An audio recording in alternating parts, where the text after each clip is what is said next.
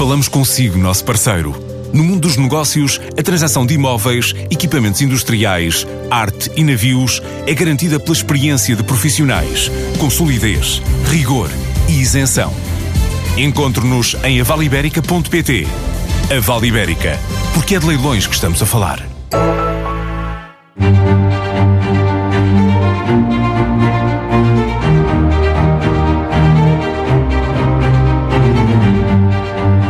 Déficit mais baixo da história da democracia portuguesa que se vai apresentar a eleições, com uma economia a crescer, menos, mas a crescer, e com o desemprego a cair. Quem vê o copo meio cheio dirá que a estratégia do governo deu certo quem olha para o copo meio vazio pergunta à custa de quê?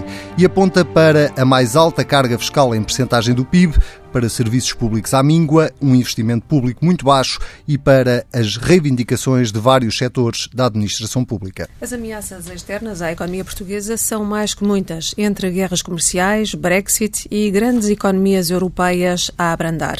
Há uma outra pergunta que se repete: estará Portugal preparado para uma nova crise? O nosso convidado esta semana, conhecido por ser um otimista, está convencido que sim. E se há pouco mais de três anos virou o tabuleiro político e se tornou primeiro-ministro, com o apoio do PCP e do Bloco de Esquerda, este volta a ser um ano de avaliação. O primeiro-ministro António Costa é o convidado da Vida do Dinheiro. Seja muito bem-vindo. Muito bem-vindo. Uh, vamos começar precisamente por, por, uma das notícias que marca esta semana e que tem a ver com o número do déficit de 2018. Foi o mais baixo de sempre, 0,5%, muito abaixo da meta que o Governo tinha colocado no Orçamento de Estado, que era de 1,1%. Em 2015, num debate com Pedro Passos Coelho, o senhor usou um gráfico, na altura uh, do próprio Vítor Gaspar, para exemplificar como o Governo tinha ido sempre além das metas que estavam previstas. Pois bem, em 2016, a meta do Governo para o déficit era de 2,2, foi de 2,1. 2017 a meta era de 1,4, passou a 0,9, descontando o efeito de Caixa Geral de Depósitos, que era uh, apenas para aquele ano. E agora em 2018, de 1,1, a meta passou para. A meta não, o, o resultado final passou para 0,5. A pergunta é se o governo atual não está a fazer exatamente o mesmo que o governo anterior fez, ainda que em circunstâncias diferentes, um, indo para lá das metas que estão estabelecidas. Bom, bom dia, muito obrigado por este convite. Bom, em direto à sua pergunta, eu diria mesmo que este governo tem este resultado fazendo o contrário do que o governo anterior fez. E por isso é que este resultado é não só histórico, pela sua dimensão, mas é também virtuoso, porque nós alcançamos este resultado sem cortes na despesa e sem um brutal aumento de impostos. O que tinha acontecido na legislatura anterior é que, de facto, foram para lá das metas, como, aliás, próprios tinham proposto fazer. Mas fizeram isso à custa de um brutal aumento de impostos e de cortes brutais na despesa. Este governo não faz a conta das cativações? Nós temos, eh, o que nós temos feito ao longo desta, desta legislatura é, por um lado, uma redução significativa dos impostos sobre o rendimento de trabalho. Este ano os portugueses, no seu conjunto, vão pagar menos mil milhões de IRS do que pagavam uh, no início desta, desta legislatura. E, e, e, por exemplo, num setor onde ainda há muitas carências e onde temos que continuar a fazer um esforço grande de investimento, como por exemplo o da saúde, a verdade é que já repusemos 1.300 milhões de euros de investimento que tinha sido cortado na legislatura anterior. É isso que nos permite hoje ter mais 600 mil consultas no Sistema Nacional de Saúde, mais 16 mil operações realizadas no ano passado relativamente a 2015, mais 9 mil profissionais a trabalhar no Serviço Nacional de Saúde. Por isso é que eu digo que este, esta redução do déficit é muito virtuosa, porque não acentua nem na despesa, nem no brutal aumento de impostos, assenta sobretudo o quê? Na, na dinâmica que, que foi possível eh, apoiar a economia eh, a ter. E, e este crescimento e a dinamização, o crescimento da economia e a diminuição do desemprego explicam, em grande parte, a redução do déficit e a outra metade explica-se essencialmente pela grande credibilidade internacional que o país recuperou e que nos permitiu ter uma queda abrupta nos juros que pagamos da nossa dívida pública, que nos permite poupar 1.200 milhões de euros. Ora, é, são estas eh, duas realidades, que é crescimento da economia e credibilidade externa, que sustentam este resultado no déficit. As cativações, vamos ver, as cativações não são um corte da despesa. As cativações é uma gestão. não é feita. Não, é uma gestão do ritmo de crescimento da despesa. Como é normal que qualquer pessoa, qualquer pessoa faça. Uma pessoa prevê realizar eh, uma determinada despesa e tem um teto máximo que nos é fixado pela Assembleia da República. Mas, como dizia a Rosália há pouco, A economia é feita de incertezas e nós, ao longo do ano, temos que ir prevenindo qualquer incerteza que possa acontecer numa fase posterior do ano. E por isso sempre existiram cativações, é uma técnica normal de gestão do orçamento. Se nós gastássemos em janeiro todo o dinheiro que temos para gastar, se houvesse um imprevisto em junho, não tínhamos como fazer face a esse imprevisto.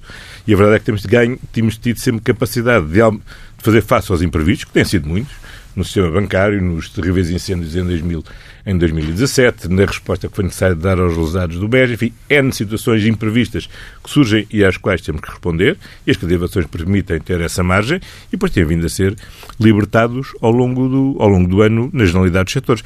e depois há setores quando, aliás, tem, as pessoas mais exigem que se reforce o investimento, como é o caso da saúde, e, e aos esforços a fazer, mas mesmo estão isentas de cativações, não têm nenhuma cativações. de forma mais célere uh, os vários problemas que ainda temos nos serviços públicos, as reivindicações dos professores, dos enfermeiros, por exemplo, com esse quadro que acaba de descrever, com esse diferencial?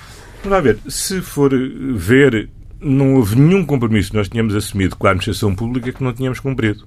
Somos, aliás, somos, aliás, habitualmente acusados de sermos um governo que foi muito amigo da administração, da administração pública. Agora, nós comprometemos a repor o horário das 35 horas, foi reposto. A repor os vencimentos que tinham sido cortados, foram repostos. A repor eh, o pagamento de todos os subsídios extraordinários, foram repostos. A descongelar as carreiras que estavam congeladas há quase 10 anos. Foram todas, foram todas as carreiras descongeladas. Portanto, nós cumprimos tudo. E até conseguimos ir um pouco mais além, sempre possível. Nós não tínhamos nenhum compromisso de, por exemplo, este ano já procedemos a uma atualização salarial e já o fizemos, de uma forma limitada aos vencimentos mais baixos, mas já o fizemos e isto permite-nos encarar com confiança que a partir do próximo ano se possa restabelecer a normalidade, não só das carreiras irem terem a sua progressão normal e não terem que voltar a ser congeladas, mas também que os salários possam ir sendo repostos. Agora, para que isto tudo bata certo, nós temos que manter este equilíbrio que temos conseguido fazer, manter, que é cumprir tudo o que prometemos, mas também não fazer mais do que aquilo que prometemos, se não tivermos a certeza que o podemos fazer hoje e sustentar amanhã. Porque, para quem trabalha na administração pública, há uma coisa que as pessoas sabem. Esta coisa de haver grandes aumentos em ano de eleições e depois cortes e congelamentos no ano das eleições é, é destruidor das carreiras da administração pública. E nós o que temos de fazer é, simultaneamente, um esforço de ter capacidade orçamental para contratar mais pessoas, porque a administração pública está muito pauperada em muitos serviços, nas forças de segurança, nos hospitais, nos centros de saúde, ainda com auxiliares da ação educativa nas, nas escolas. Temos de dar margem orçamental para que as carreiras possam, as pessoas possam ter a progressão normal voltar a ganhar margem para que possam ter os aumentos salariais normais. E, portanto, temos que fazer isso, ao mesmo tempo que temos que ir continuando a fazer os outros tipos de investimento. Não basta termos 9 mil profissionais no Serviço Nacional de Saúde se depois não fizermos o investimento nas, nas ressonâncias magnéticas, nos, nos aceleradores lineares, todos os equipamentos que são necessários para que eh, eh, os investimentos nas instalações, em novas unidades de saúde. Portanto, é esse esforço conjunto que temos de fazer e temos que o fazer de uma forma equilibrada e, como sempre temos dito, com confiança, mas sem dar um passo maior do que a perna. E, portanto, mesmo um otimista, mesmo um otimista deve ser prudente no passo que dá. Uh, Manuel Ferreira Leite dizia esta semana na TSF que qualquer um conseguiria estes números uh, se rebentasse com tudo à volta, estou a citá-la. Uh, e, e na sequência desta declaração, o que lhe pergunto é se em vez de 0,5 de déficit o país tivesse 1% de déficit, ou 1,1, que era a meta prevista, eh, se isso não teria permitido ao Governo resolver muitos dos problemas que o Sr. Primeiro-Ministro acabou de enunciar, nos hospitais, na escola pública, em muitos setores da administração pública. Terminal Ferreira tem razão. Se nós tivéssemos eh, cortado a despesa toda, arrebentado com tudo, podíamos ter até um resultado, seguramente, um déficit ainda menor. Agora, nós conseguimos este resultado, não só não rebentando com tudo, como reconstruindo muito daquilo que foi destruído.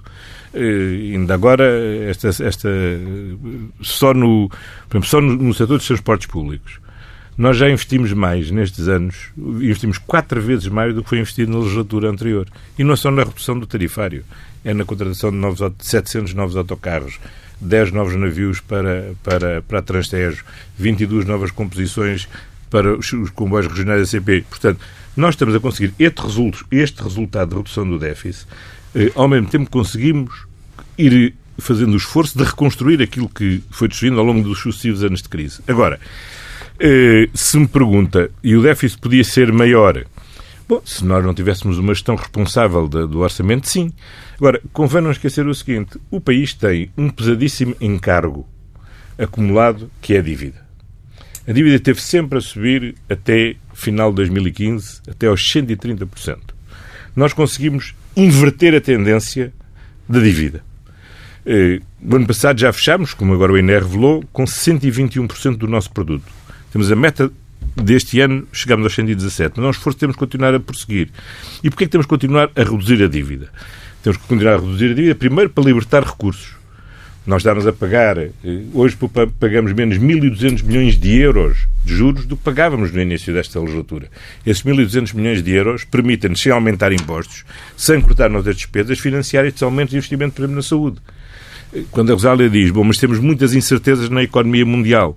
Bom, nós temos de estar preparados para, um caso haver essa incerteza, não voltarmos a ser arrastados pela crise internacional e, e por isso temos que, temos de estar protegidos nos mercados. O governo está preparados, Estamos preparados, a seu ver, para uma nova crise. Vamos lá ver, estamos hoje seguramente melhor, melhor, melhor preparados. E estamos melhor preparados porquê? Porque a credibilidade internacional do país hoje é maior. Não sei se recorda, há cerca de dois anos, a nossa taxa de juros estava nos 4%. Hoje já, está, já é metade da taxa de juros da Itália. Já estamos a uma distância relativamente pequena da Espanha eh, e, portanto, temos vindo a fazer uma trajetória constante. Eh, saímos do procedimento de déficit excessivo. Todas as agências de rating hoje eh, já classificam a nossa dívida como, com valor de investimento. A Standard Poor's, que era a mais crítica, ainda recentemente fez um novo um novo portanto, uma nova melhoria do nosso, do, nosso, do, nosso, do nosso rating. E isto é fundamental, primeiro, para termos mais dinheiro para, fazer, para investir onde é necessário e, segundo, para estarmos em melhores condições de enfrentar uma crise, se a crise internacional, eh, digamos, se agravar e colocar maiores tensões sobre a nossa economia. Assume que o Governo está a criar uma espécie de almofada financeira para o país.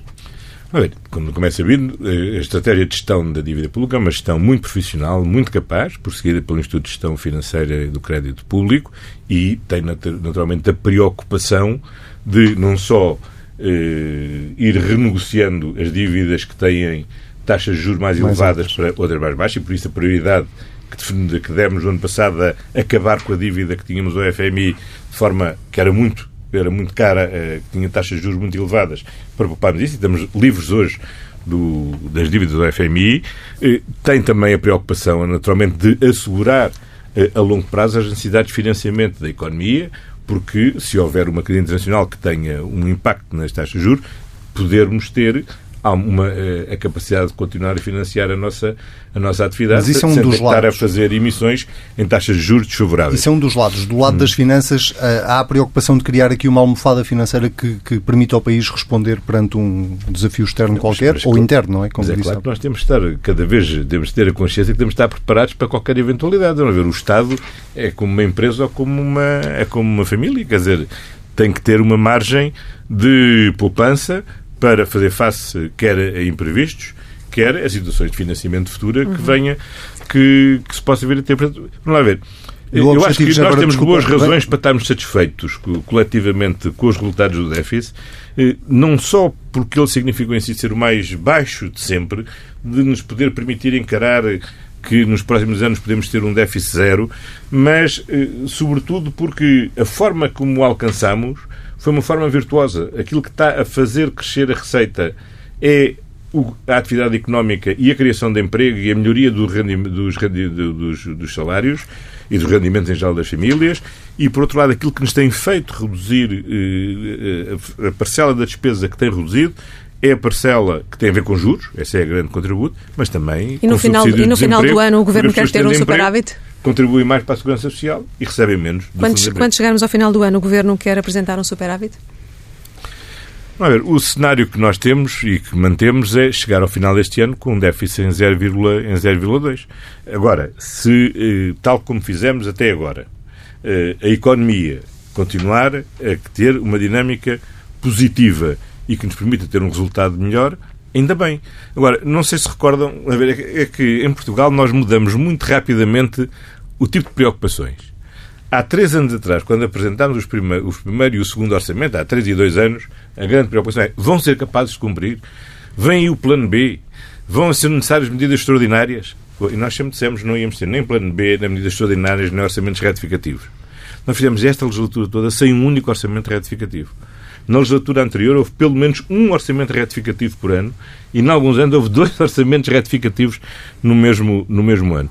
E portanto, nós conseguimos alcançar estes resultados, estes resultados, não só as metas que nos tínhamos posto, sem nenhuma medida extraordinária, e mais, os resultados, felizmente, foram melhores do que aquilo que nós tínhamos estimado, não por nós termos adotado qualquer medida extraordinária, mas porque a economia funcionou melhor do que aquilo que nós tínhamos previsto. Portanto, para quem tem a fama de otimista, eu diria que prudente. Costumo eu diria mais que é prudente. Costumo elogiar também o esforço dos portugueses no alcance da, da meta do déficit uh, e das boas políticas, obviamente, mas admite também que o país beneficiou em muito daquilo que foi a política do BCE. Bom, isso é pacífico. Essa política do BCE foi, beneficiou o país e beneficiou toda, toda, toda a Europa. Eu tenho já disse repetidas vezes que a inversão da política do BCE que Mário Draghi introduziu em 2012 foi absolutamente vital para ter salvado, para ter salvado o euro. E felizmente ela em boa época entre, arrancou em 2012.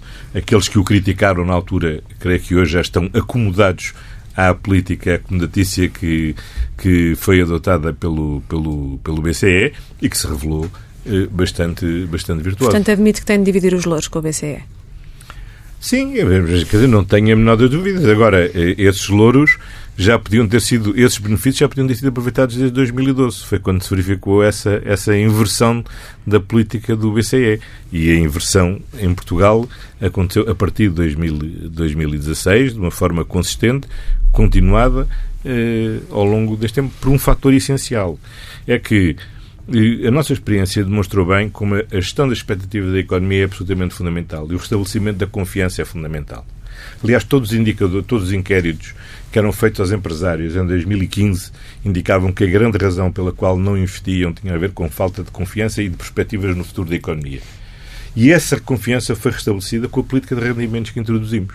Portanto, quando muitos disseram o aumento do salário mínimo vai afastar o investimento, esta política de devolução das pensões, da devolução dos, dos eh, dos salários, de corte nos, nos, nos impostos sobre o, sobre o trabalho, eh, vão arrastar-nos para a crise, nós tínhamos a consciência bem clara que isso era um fator fundamental para devolver confiança às famílias, para que o país voltasse a respirar e isso desse confiança aos empresários para poderem investir. E aquilo que tem sustentado este crescimento tem sido o investimento empresarial e exportações. E isso é, é, francamente positivo. Outro dos números que o Instituto Nacional de Estatística revelou esta semana tem a ver com a carga fiscal sobre as famílias eh, e as empresas. 35,4% do produto interno bruto é o valor mais alto de sempre.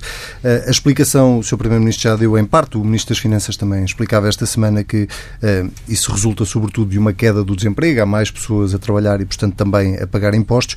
Mas a pergunta é se também perante estes bons resultados não teria sido possível o Governo ir mais mais longe na redução das taxas de imposto, quer para as famílias, quer para as empresas, dependendo das prioridades ver, que o Governo entende. A gestão é sempre, a gestão orçamental é sempre uma, é sempre uma questão de opção. De, de opção, de opção. Não é? Eu até vejo o Dr. Rui Rio costuma dizer que até devíamos ser mais ambiciosos era na redução do déficit.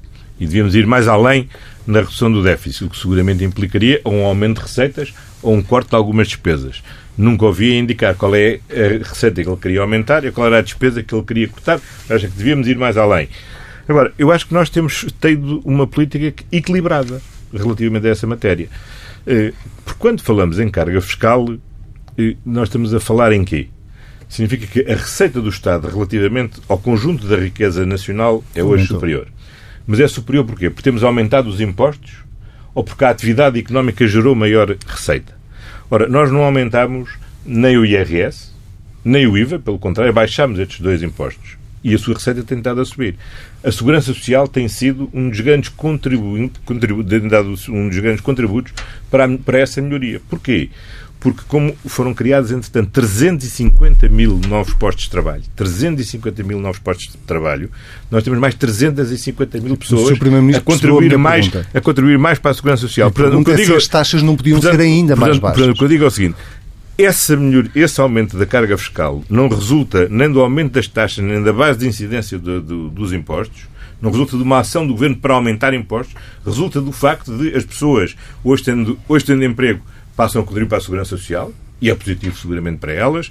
Havendo mais rendimento, há mais consumo, e havendo mais consumo, estamos a pagar mais IVA, não pela taxa do IVA ter subido, não para ver mais produtos a uma taxa superior do IVA, pelo contrário, a mexida no IVA que fizemos foi reduzir, quer na eletricidade, quer na energia, quer na, quer na, quer, quer na restauração, mas de facto as pessoas hoje estão a consumir mais. Mas não acha então, que os impostos em é Portugal, não acha que os impostos em Portugal ainda são muito altos? Vamos ver, nós temos uh, que compreender que temos que simultaneamente uh, prosseguir a trajetória de libertar o país da enorme dívida pública que ainda tem. Temos que conseguir repor a capacidade e a qualidade dos serviços, dos serviços públicos. Eh, e, portanto, isto significa que temos que manter os níveis de financiamento do Estado a estes níveis para ser possível, simultaneamente, continuarmos a ter uma boa consolidação das nossas finanças públicas, o que é uma dádiva para o futuro, mas também é uma dádiva para o presente, porque o dinheiro que temos a poupar nos juros podemos afetar a outros setores, mas, eh, eh, ao mesmo tempo, ir fazendo os investimentos que são necessários fazer. De acordo, e quando eu vejo que, de repente há um enorme consenso nacional do CDS-PP ao Bloco de Esquerda a dizer é preciso fazer mais investimento, bom, nós para fazermos mais, vamos, nós para fazermos mais investimento não podemos abdicar só, da receita que temos para fazer esse maior enquanto Primeiro-Ministro e até enquanto cidadão não continua a achar que Portugal tem eh, impostos demasiado elevados eh, sobre o trabalho, sobre, sobre as empresas, ou se acha que nós estamos num nível aceitável? Se não, se eu achasse que era um nível aceitável, não tínhamos adotado a política fiscal que temos adotado de eliminar a sobretaxa do, do IRS, de ter reposto já dois escalões de, de, do IRS para aliviar, sobretudo, a classe média. Mas já chega a isso? De termos elevado significativamente eh, o mínimo de, de exigência e, portanto, a isenção de IRS. Dizer, e conforme possamos ir avançando nesta trajetória, eh, iremos fazendo como, por exemplo, relativamente, é relativamente, para uma próxima legislatura, relativamente por exemplo, ao IRC, nós eh, criámos fortes incentivos de redução do IRC para, para as empresas que estão a investir, para as empresas que se estão a recapitalizar e, sobretudo, para as empresas que o estão a fazer nos territórios de baixa densidade ou do, ou do interior.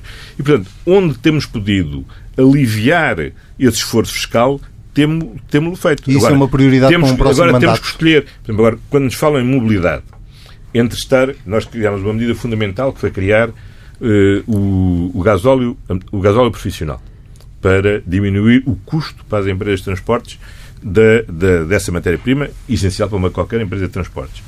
Mas, entre estarmos a reduzir uh, a tributação dos impostos sobre os combustíveis fósseis, uh, o que seria, aliás, ambientalmente errado, ou investir na promoção do transporte público, aumentando a rede, diminuindo o custo diminuindo o custo do transporte público. Eu não tenho a menor das dúvidas que o que está certo é investir no transporte público. Mas isso é o que o Governo já fez. Estou-lhe a perguntar não, não. para a frente. Está, e está, e estou-lhe a, perguntar, estou a perguntar para a frente. Uhum. É uma prioridade se voltar, eh, eh, a continuar, neste caso, a ocupar o cargo de Primeiro-Ministro, é uma prioridade política para si baixar as taxas de imposto em Portugal? E se sim, já agora, que prioridades é que daria? Se os impostos não, sobre o trabalho, a, a os impostos sobre as empresas? A minha prioridade, sou-lhe muito sincero, a minha prioridade é prosseguir a trajetória de reposição da qualidade dos serviços públicos e, em particular, do Serviço Nacional de, do Serviço Nacional de Saúde, eh, continuar esta trajetória de redução sustentada do déficit e da dívida, porque eh, acho que nós temos que nos propor chegar ao final da próxima legislatura com uma dívida pública que esteja próximo dos 100% do, do, do produto eh, e, portanto, começar a ficar num nível eh, de maior segurança eh, perante as incertezas que, inevitavelmente, no, no médio e no longo prazo, o país enfrentará face à economia internacional. E, e é isso que cria e dá prioridade eh, ao apoio para o investimento empresarial, na sua modernização, na sua capacidade de inovação, capacidade de continuar a criar mais e melhor emprego, que fixe eh, a população eh, mais jovem, eh, o grande esforço que temos de fazer nas políticas de habitação, para que as novas gerações tenham a oportunidade de poderem encontrar em Portugal não só trabalho, que as realizem, mas também a oportunidade de se autonomizarem das suas famílias e terem liberdade de viverem sozinhos ou constituírem a família na modalidade em que, que entenderem fazer. Agora, essa tem que ser uma grande prioridade e para isso nós temos de ter recursos para continuar para a investir. Para todo esse desenvolvimento são muito importantes os fundos e os fundos do atual quadro comunitário têm a pior execução de sempre. Como é que se explica este atraso? Eu, eu, não. Sabe que essa, essa leitura não é, corresponde à realidade. Foi noticiada em todos os eh, meios. Pois, mas nem tudo, credíveis. Mas nem tudo, mas nem tudo o, que, o que é noticiado é bem noticiado. Uh, se formos à fonte mais fiável, que são as informações da Comissão Europeia, verificará que Portugal é o primeiro país na execução dos fundos comunitários que lhe cabem. Sabe, quando nós comparamos fundos comunitários, eh, temos que comparar o que é comparável. Eh, nós não podemos comparar o valor absoluto que Portugal já despendeu com o valor absoluto que a Polónia, que recebe quatro vezes aquilo que nós recebemos, já despendeu. Agora, se vir em percentagem do nosso programa relativamente aos outros, estamos no primeiro lugar. Portanto, isto quer dizer podíamos que está satisfeito, estar, está satisfeito podíamos estar, podíamos estar mais longe. Se tivéssemos começado mais cedo, sim. Agora, eu recordo-lhe um, recordo um dado que, que as pessoas vão perdendo. A memória, isto é tudo tão rápido que passa muito depressa. Quando nós chegámos ao governo, tinham sido entregues às empresas para apoio à sua modernização 4 milhões de euros. 4 milhões de euros. Na altura, eu lembro-me de quando fiz a apresentação do programa do governo, anunciei que tínhamos um programa que era nos primeiros 100 dias colocarmos 100 milhões de euros nas empresas. Toda a gente se riu a dizer que não era possível. E foi e conseguimos ultrapassar os 100 milhões. E dissemos, então agora até ao final do ano vamos investir até 235 milhões. E felizmente, hoje as empresas têm batido recordes sobre recordes da sua capacidade de investimento. Ainda há 15 dias, mesmo com todos esses cenários que não são muito como digo, estimulantes da, que nos vêm da economia mundial, a verdade é que batemos mais uma vez o recorde de candidaturas das empresas para projetos de investimento empresarial. E agora na reprogramação, que foi anunciada pelo Ministro Pedro Marques e que foi aprovada pela Comissão Europeia em dezembro, em dezembro último, há um reforço de 5 mil milhões de euros para as empresas poderem investir, com a reserva de 1.700 milhões para investimento só nas regiões do, só nas regiões do interior.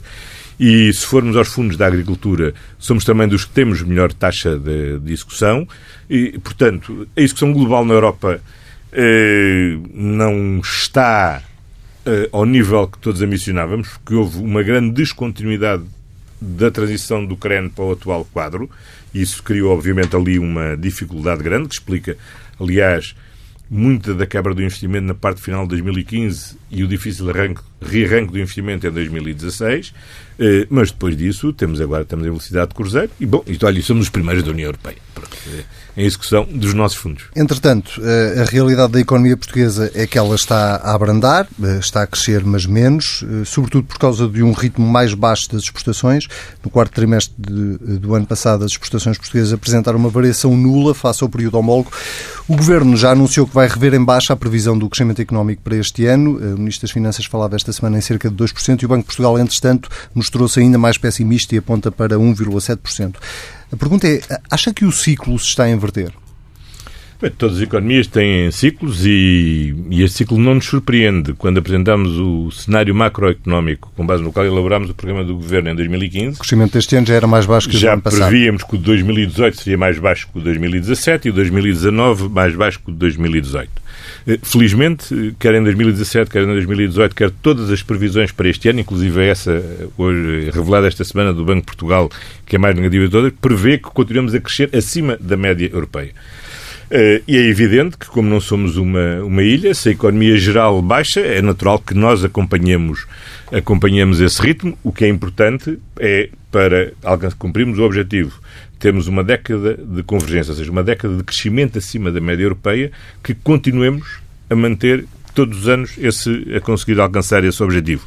E isso conseguimos em 2017, 18, 19, pela primeira vez, desde que aderimos ao euro. Isto é muito, é muito importante sublinhar, sublinhar isto. E essa tendência é uma tendência que, felizmente, eh, vai, vai continuar. Mas um crescimento abaixo de 2% tem consequências, tem outras consequências eh, que não teria quando estamos a crescer acima de 2%, nomeadamente a atualização de pensões, por exemplo. Sim, eh, o próprio Ministro do Trabalho já, e da Solidariedade já admitiu que num cenário nesse poderia eventualmente até ser necessário alterar a fórmula, mas neste momento é, é antecipar o que não vale a pena antecipar. Nós, felizmente, temos tido a experiência nestes últimos três anos de que as nossas previsões têm aproximado mais da realidade eh, do que as previsões de outras fontes. Uh, e até, quando temos sido surpreendidos, tem sido pela positiva. Uh, olha, na bocado falámos do déficit. Por, tínhamos uma previsão de déficit de 0,7 e vamos ter um déficit, e tivemos um déficit de 0,5. Portanto, as nossas previsões, sendo habitualmente melhores que das outras instituições, ou melhor... Uh, mais otimistas, lá está aparentemente mais otimistas, têm-se revelado mais realistas e prudentes, porque têm ficado aquém do que aquilo que a realidade tem, tem alcançado. Uhum. Dentro das previsões, por muito que se promovam as exportações, as previsões das importações também são de que vão crescer muito mais que as exportações e, portanto, a balança comercial deverá voltar a ser negativa. O que é que estará mal aqui? São, são duas coisas. Primeiro, relativamente às exportações, é evidente que nós, como nestes 10 anos, felizmente, tivemos uma grande mudança do perfil da nossa economia. Exportações antes eram 28% do nosso produto, hoje são 44% do nosso produto. Isso significa que estamos mais ao abrigo das crises internas, mas também mais expostos às dinâmicas da economia global. E, portanto, se a economia global desacelera, isso eh, afeta necessariamente o ritmo das nossas exportações. Felizmente, os nossos empresários têm sido uh, excepcionalmente capazes de irem continuar ganhando cota de mercado, a diversificar os mercados para que exportam. A ação do Governo tem sido uh, importante a ajudar a sustentar esta internacionalização. Só na área agroalimentar abrimos já 52 novos mercados à exportação de produtos agroalimentares, o mais recente do qual, e com grande impacto, é a abertura do mercado chinês para a exportação da carne de, de, de porco. Eh, e, portanto, as exportações eh, variam necessariamente mais do que o consumo interno com eh, o que se passa com a economia internacional. Agora, na nossa economia, como nós sabemos, tendo em conta o tipo de produtos e serviços que nós produzimos e exportamos, sempre que nós aumentamos a nossa produção e há um esforço grande de modernização, isso é acompanhado do aumento das importações. Porquê? Porque a modernização de uma, empresa, de uma fábrica, por exemplo, em grande medida, é, implica a aquisição de maquinaria. Ora, muita dessa maquinaria é maquinaria, é maquinaria importada. Aquilo que temos estado a verificar é que o que tem crescido em matéria de importações tem sido menos bens de consumo diário das uhum. famílias, mas tem sido, sobretudo, máquinas e equipamento que têm vindo a aumentar. E, portanto, eu diria que eh, isso é eh, a outra face da moeda de um dado que é totalmente que, é, que, é, que é muito positivo, que é o facto das empresas estarem a investir no seu equipamento e na sua modernização. Vamos uh, virar a página, literalmente, até porque é um outro tema que tem marcado a atualidade das últimas semanas, não só da última semana, e tem a ver com a polémica em torno das ligações familiares dentro do governo. Uma ministra que é filha de um ministro, uma ministra que é mulher de outro ministro, ou mulher de um ministro que vai para o gabinete de outro ministro, uh, um secretário de Estado que é irmão da secretária-geral adjunta do Partido Socialista. Uh, a pergunta é, é, é, muito direcionada, é se consegue de alguma forma admitir que há aqui algum exagero no campo de recrutamento que, que está, que, que, o Governo está a ter para, para o Executivo. Bom, a primeira coisa que eu gostaria de registrar é o seguinte, nenhum desses factos é novo. Todos, Alguns são. Todos eles, todos eles remontam à origem do, à origem do, à origem do, do Governo. Uh, nenhuma relação se constituiu desde então e, ah, e as aquilo... relações familiares não, não são novas, não, de facto. Não, não, nem as relações são novas, nem a presença dos membros do Governo no Conselho de Ministros são novas. É exatamente o mesmo desde o primeiro dia, como aliás o. Presidente da República já teve a oportunidade de recordar. Mas o Sr. Primeiro-Ministro sabe que vai para além disso, não é? Gostaria de sublinhar o seguinte. Primeiro, eu não escolhi ninguém para o Governo por ser filho, pai, marido ou mulher de quem quer que, de quem quer que seja, e tenho visto, aliás, com grande satisfação que ainda ninguém pôs em causa a competência própria, a capacidade política e o, perfil, e o percurso pessoal de cada um desses membros do governo. Todos estão lá por mérito próprio, nenhum está lá pelas suas relações, eh, suas relações eh, familiares. Eh, segundo lugar, eu dei-me ao, dei ao trabalho de olhar para, para o conjunto da composição do governo e verificar, aliás, o seguinte: que dos 62 membros do governo, entre militantes do PS e não militantes do PS, a relação é a seguinte: 36 militantes do PS, 26 que são independentes. De pessoas que tinham já anterior experiência governativa, 14, 49 não tinham anterior experiência governativa. E se formos mesmo ver quem é que já tinha tido, exercido algum cargo político, quem não tinha sido nenhum cargo político, cargo político, a dizer desde Primeiro-Ministro a vereador, Pronto, já a Junta de Freguesia já não fui ver, mas pronto. Fui até ao universo de, de vereadores, verifico que há 30%, 30 pessoas que tiveram já anterior experiência política e 32, ou seja, a maioria, que nunca tinha sido qualquer cargo político. E isto é muito importante porque o Presidente da República tem muita razão naquilo que disse. Os partidos políticos não se podem fechar sobre si próprios, o sistema político não pode estar fechado sobre si próprio, tem que ter capacidade de se abrir e de atrair.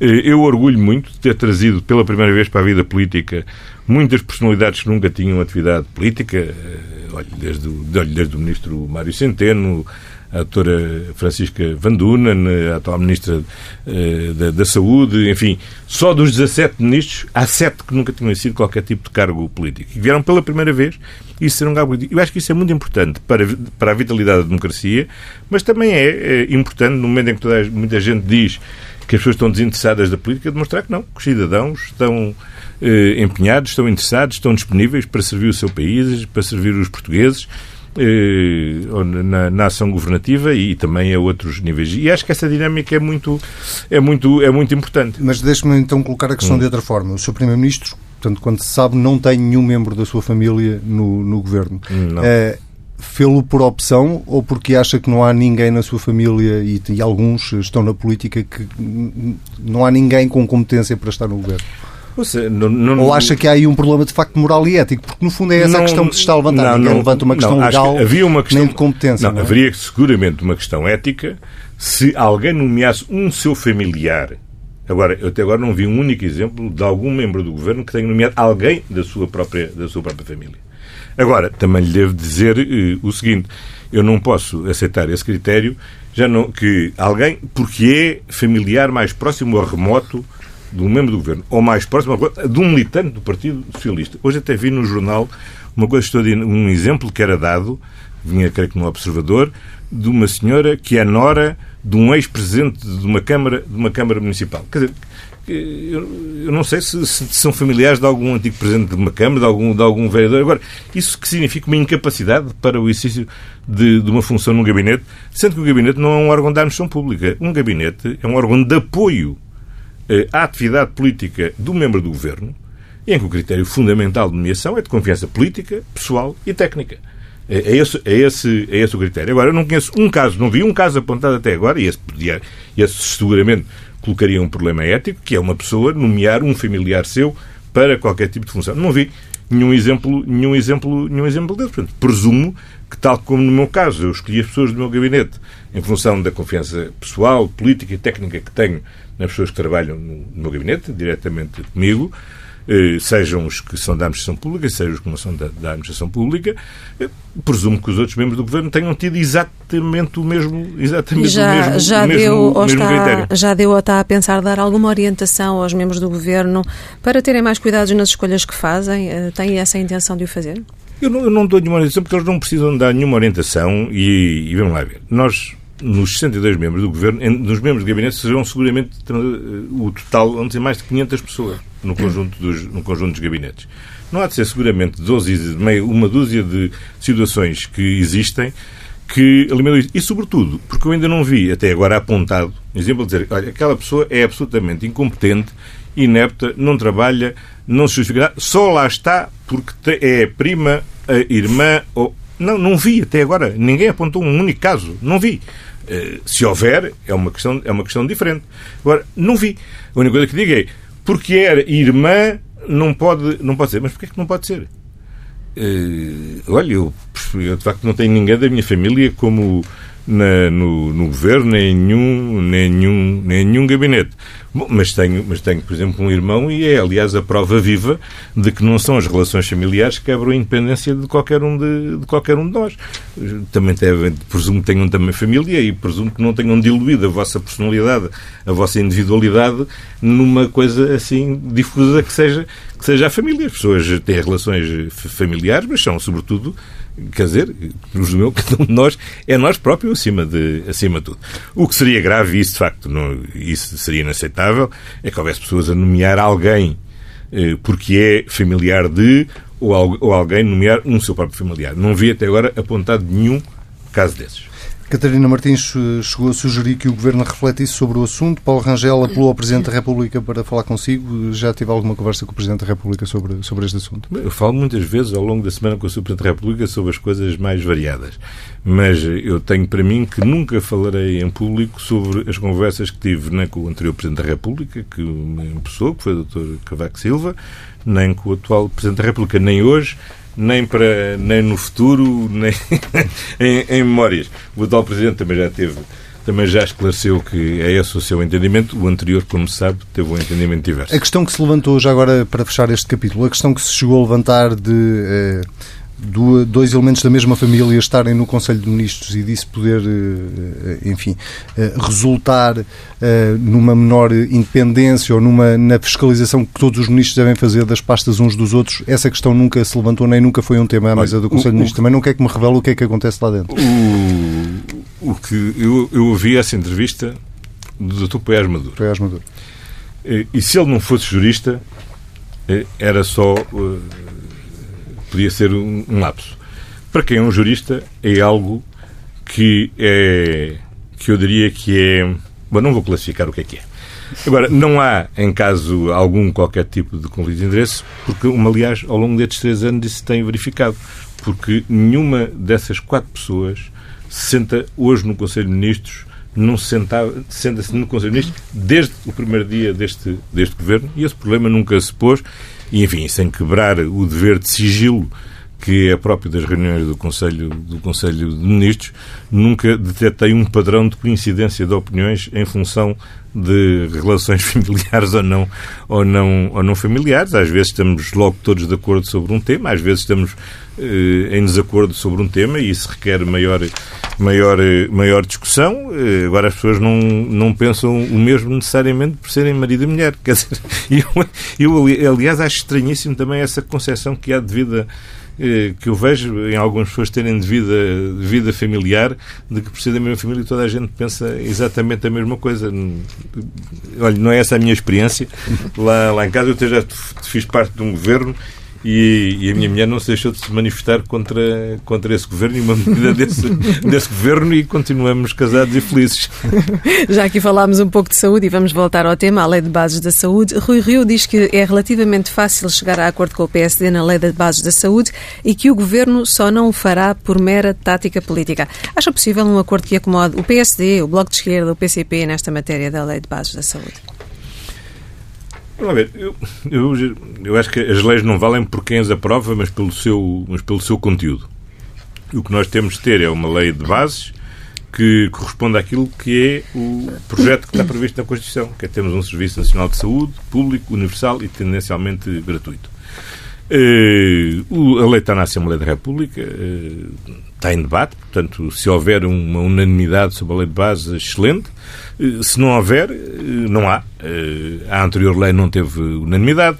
O Serviço Nacional de Saúde, que hoje, felizmente, preocupa tanta gente, foi, aliás, sempre votado contra eh, pelo CDS e pelo, e pelo PSD, eh, quiseram mesmo revogar a criação do Serviço Nacional de, de, Saúde. Foi o Tribunal Constitucional que, que o impediu. Fizeram a atual lei de bases, também não foi aprovada com, por consenso. Foi uma lei aprovada pelo PSD e pelo CDS, aliás, para esvaziar o Serviço Nacional de Saúde. Portanto, não uma divergência nova, quer dizer, é uma divergência histórica, antiga, o que, não tem nada de extraordinário nem anormal em, em democracia, se hoje a nova paixão que o PSD e o CDS revelam pelo Serviço Nacional de Saúde se traduzir na aprovação de uma lei de, de base do Serviço de, da Saúde que defenda o Serviço Nacional de Saúde, como a Constituição prevê, público, universal, tendencialmente gratuito, maravilhoso. Então encantado. está a ter um acordo com o PSD nessa matéria. Vamos ver, não é uma questão, não é uma questão de. Primeiro, não tenho alergia a acordos com, com, com ninguém. Quer dizer, agora, os acordos não se fazem em abstrato. Ou existem em concreto ou não existem.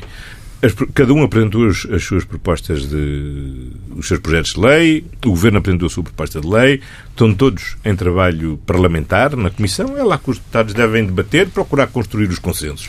É evidente que uma lei de bases, quanto mais uh, alargado for o consenso, melhor, porque tende a ser uma lei de longa, de longa duração. E com o Bloco Mas, do PCP, eh, como é que correm as conversações? Muito bem, tem corrido muito bem, tem havido uma uhum. aproximação muito grande, o que, aliás, não é difícil, porque partimos, aliás, de um ponto de vista comum que é termos estado a favor sempre da existência do Serviço Nacional de, de, de Saúde. Portanto, é, é fácil.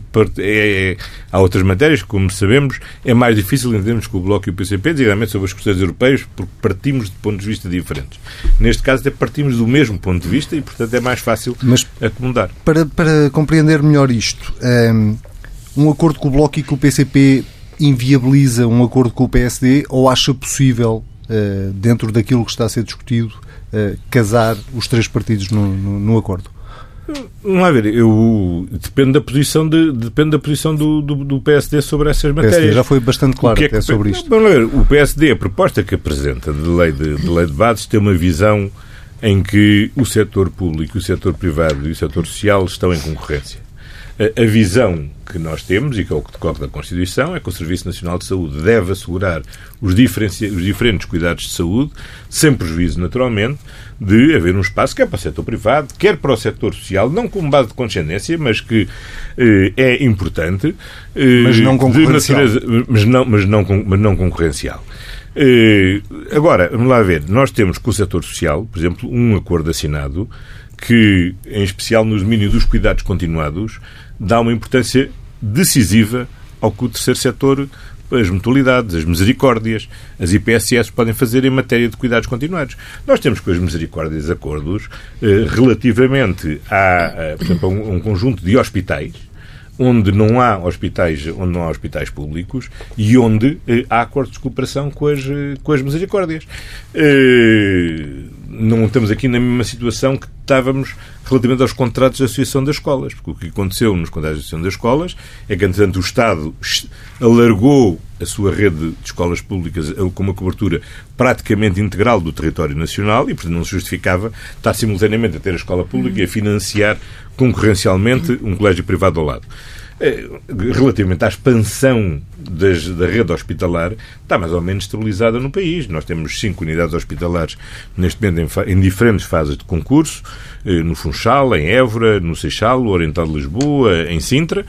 Não se prevê para os próximos anos outras novas unidades hospitalares. Enfim, está em estudo a questão do, do Hospital Central do, do, Algarve, que é sempre uma questão uhum que, que, enfim, que temos que, que, que o estudo está, está, a arrancar e que se tem que fazer para se tomar uma, se é possível tomar uma decisão. Mas, portanto, não vamos eh, estar a criar hospitais públicos onde onde provavelmente já, já existe. Portanto, é uma área onde as relações, por exemplo, com as musiquais são relativamente fáceis eh, e onde não haverá grandes, grandes, grandes tensões. Portanto, se o PSD se aproximar da posição do Partido Socialista, é possível haver acordo. Se o PSD ficar na posição em que está, não vai haver acordo. Sim, isso, isso, é, isso é claro. Agora, vamos lá ver. Isso, Agora, eu acho que não vale a pena dramatizar muito a questão, porque, vamos ver, seria a primeira vez que havia acordo. Porque, ao longo da história, quando foi criado o Serviço Nacional de Saúde, o PSD e o CDS votaram contra. Eh, depois quiseram mesmo revogar a Constituição do Serviço Nacional de Saúde. Foi o Tribunal Constitucional que o impediu. Aliás, num notável acórdão do então juiz conselheiro Vital Moreira. Eh, depois fizeram uma lei de bases para procurar diluir o Serviço Nacional de, o Serviço Nacional de Saúde.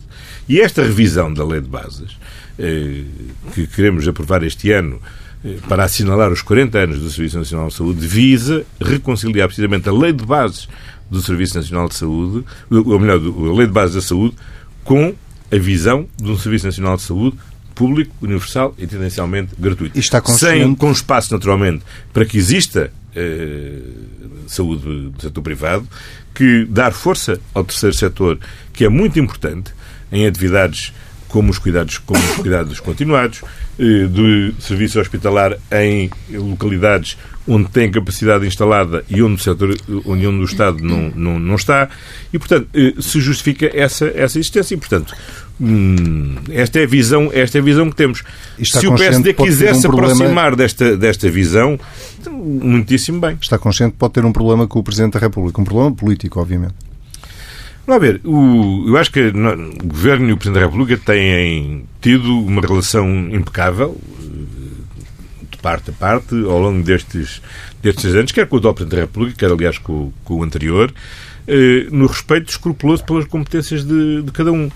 Eh, como sabe, a intervenção que o Presidente da República tem no processo legislativo é eh, o poder de vetar ou não vetar, de poder suscitar a fiscalização da Constitucionalidade ou não, ou não, ou não suscitar.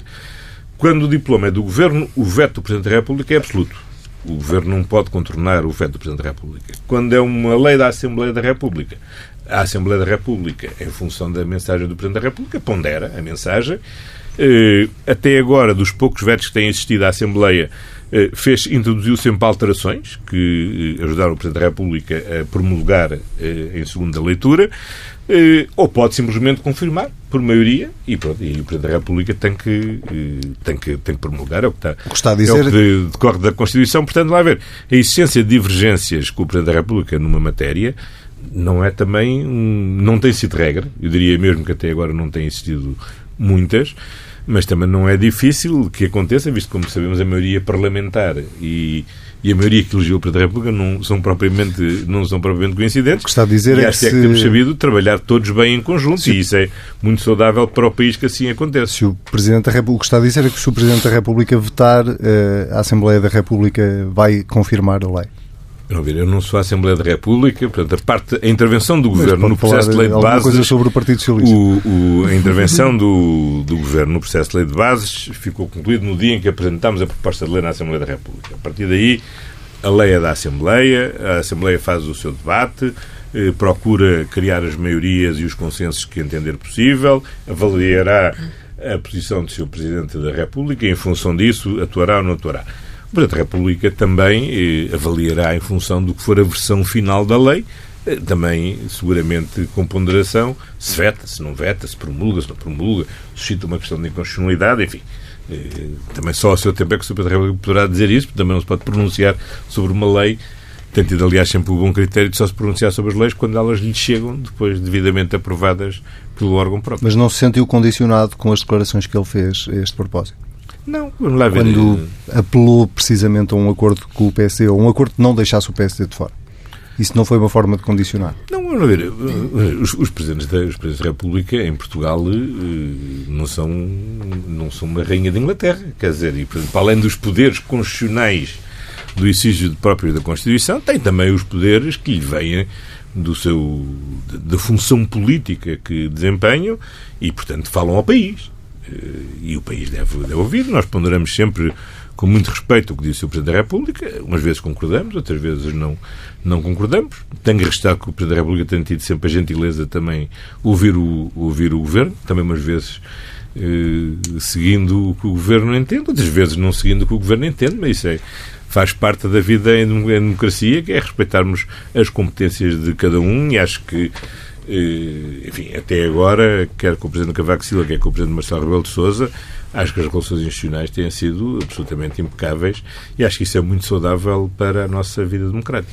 E falando de entendimentos e desentendimentos, Carlos César dizia nas jornadas parlamentares que o PS teve que trabalhar, às vezes muito penosamente, com o Bloco e com o PCP. O que é que foi mais penoso, no seu entender? Bom, isso cada um fala, fala, fala por si, talvez seja a minha costela eh, oriental que ou o otimismo que diminui a penosidade daquilo que é o trabalho normal em democracia. E eu acho que uma das grandes qualidades desta legislatura foi, em primeiro lugar, termos acabado com, uma, com um absurdo que a história nos tinha legado, que era manter um muro eh, quase 30 eh, anos depois do, enfim, 20 anos depois da queda do, do muro de Berlim, que era que não era possível haver entendimentos coincidência governativa com o PCP, com o Bloco de Esquerda e com o Partido Ecologista aos Verdes. Isso acabou, felizmente, essa teoria do arco da governação, o que, portanto, oferece aos portugueses hoje uma variedade maior de soluções governativas com estabilidade. E acho que o que esta legislatura provou foi que é possível haver uma solução governativa desta natureza que assegure estabilidade.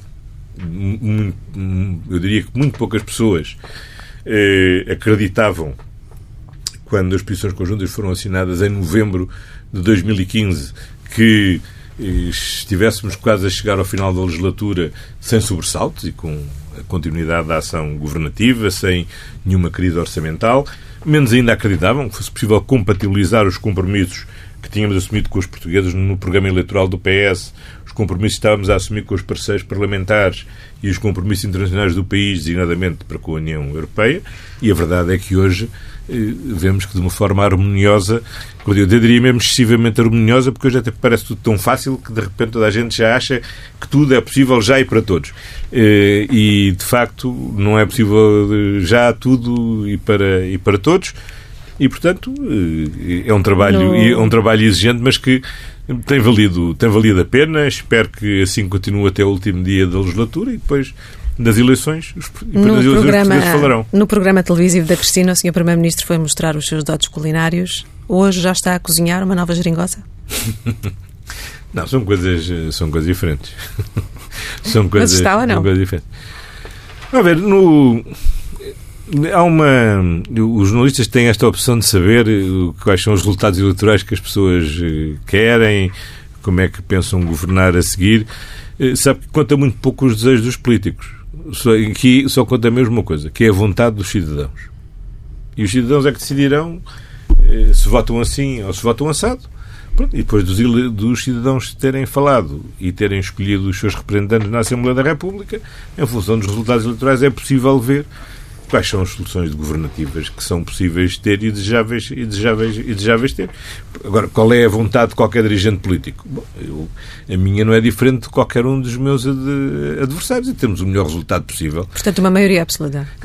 Toda a gente quer o melhor resultado. Se perguntar aqui ao, ao Jerónimo Sousa, à Catarina Martins, ao Rui Rio, à Assunção Cristo, qual é o resultado que querem? Bom, querem o melhor possível. Olha, o mesmo que eu, não tenho, aqui não sou muito imaginativo, tenho, quero o mesmo que eles, o melhor resultado possível. Uma sondagem recente, e as sondagens, enfim, eh, falem que falem, dá uma subida significativa ao PSD nas próximas europeias, cerca, e cerca de 34% ao Partido Socialista, que se mantém mais ou menos estável. O que lhe pergunto é o que é que seria um bom resultado para o Partido Socialista, ou de outra forma, o que é que seria, o que é que não seria um resultado pouquinho? Eu espero que aqui nas europeias também temos o melhor resultado possível. Acho que, é, enfim, as europeias, como sabe, são sempre eleições ingratas para os, para os governos. Creio que até hoje, em Portugal, só, dois, só por duas vezes é que um partido que está no governo ganhou as eleições. Portanto, a confirmar essas sondagens, pela terceira vez haverá um partido que está no governo e que ganha, e ganha eleições. Acho que é importante, neste momento, que estas eleições sejam também vistas nessa ótica interna e que se perceba que é preciso eh, é útil ao, ao, país dar aqui um sinal claro de estabilidade e de vontade eh, de continuidade relativamente aos anos futuros. No caso concreto das europeias em particular, acho que é muito importante o resultado do PS, porque quanto mais força o PS tiver no Grupo Socialista do Parlamento Europeu, melhores condições o PS terá, o governo português terá para negociar os pelouros na Comissão Europeia, os e as posições de Portugal no próximo quadro institucional. Mas do ponto de vista de leitura e... política interna, que é sempre Sim. feita, uh, o que lhe pergunto é, uma, para si, uma vitória é uma vitória? Bem, uma vitória Seja por pouco ou por muito? Uma vitória é uma vitória e uma derrota é uma derrota. Portanto, é faz parte Já houve vitórias vida. que o senhor considerou pouquinho.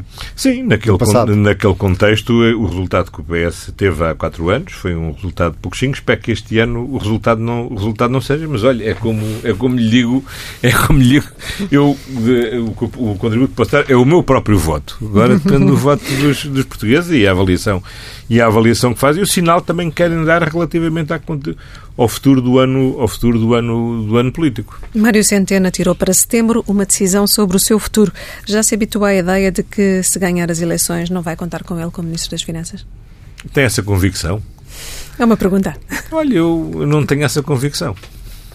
Está a contar com ele para um novo executivo? Sim, eu, vamos ver. O professor Mário Centeno vai seguramente, enfim, se nada de hum grave acontecer daqui até, ao, até outubro, ser a segunda pessoa, depois do professor Sousa Franco, que será Ministro das Finanças quatro anos consecutivos numa mesma, numa mesma legislatura.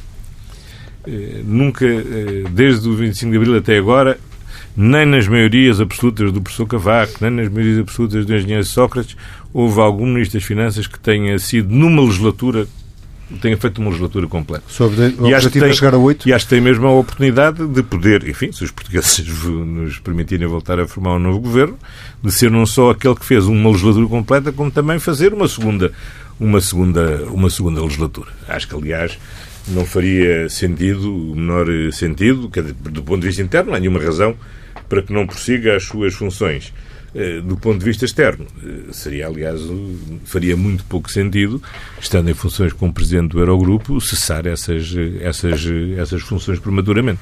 E Pedro Marcos daria um bom Comissário Europeu?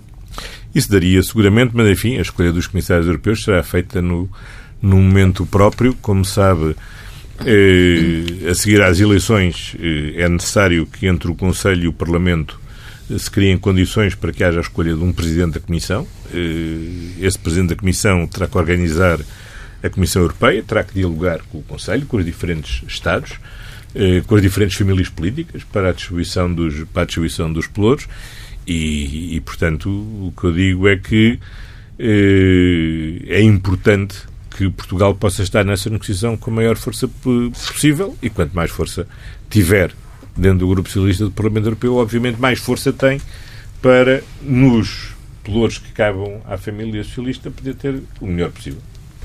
Vamos passar ao tema da RTP. A Ministra da Cultura disse esta semana que já recebeu as explicações que o Governo pediu à RTP. E que explicações são essas? Bom, a senhora Ministra da Cultura e o Sr. Ministro das Finanças estão a avaliar essas uh, explicações dadas e, em função disso, iremos uh, decidir uh, o que fazer e, relativamente, e anunciaremos nessa, nessa altura. O senhor disse no Parlamento que sobre a RTP que achava que a administração não tinha condições para continuar. Mantém essa Eu não, análise? Não, não tenho ideia de ter dito isso. Aquilo que eu disse é que tínhamos exigido explicações à RTP sobre um negócio que nos levantava muitas dúvidas sobre a boa gestão do património do serviço público que está confiado, pela forma como eram cedidos eh, funcionários da, da RTP e como a RTP estava a, a colaborar na criação de um canal concorrente da RTP e concorrente também dos outros operadores de televisão e, e portanto, não podia deixar de ter uma, um impacto eh, no mercado que não nos parecia, eh, não nos parecia nem parece eh, adequado. Felizmente a Federação Portuguesa de Futebol teve o bom senso que a RTP não teve de pôr termo a esse, a esse, a esse protocolo e, portanto, seguirá o seu projeto com toda a legitimidade à sua própria custa, sem ter e, sem ser, digamos, pela forma como estava previsto naquele protocolo. Mas, enfim, o Sr. Ministro das Finanças e o Sr. Ministro da Cultura estão a fazer a avaliação do que têm, estão a avaliar as respostas que foram dadas pelo Conselho de Administração e pelo chamado Conselho Geral Independente e, em função disso, atuaremos. Porque... E admite acabar com esse Conselho Geral Independente, como defendeu o Bloco de Esquerda? É uma matéria que está em debate na Assembleia da República. Eu acho que o Governo não deve interferir nesse debate. Deve ser um debate que deve ser feito ao nível da Assembleia da República. Mas pode dar a devo sua opinião? Devo dizer o seguinte, eu eh, vejo muitas virtualidades teóricas no modelo que foi eh, concebido. Aliás, estava dado para dizer que foi no, no, governo, no governo anterior. Eh, e, e o bom contributo que, pode, que deveria dar para uh, termos uma RTP eh, isenta, imparcial, que desempenhasse um serviço público de qualidade, que fosse uma, um agente importante da promoção da língua e da cultura portuguesa.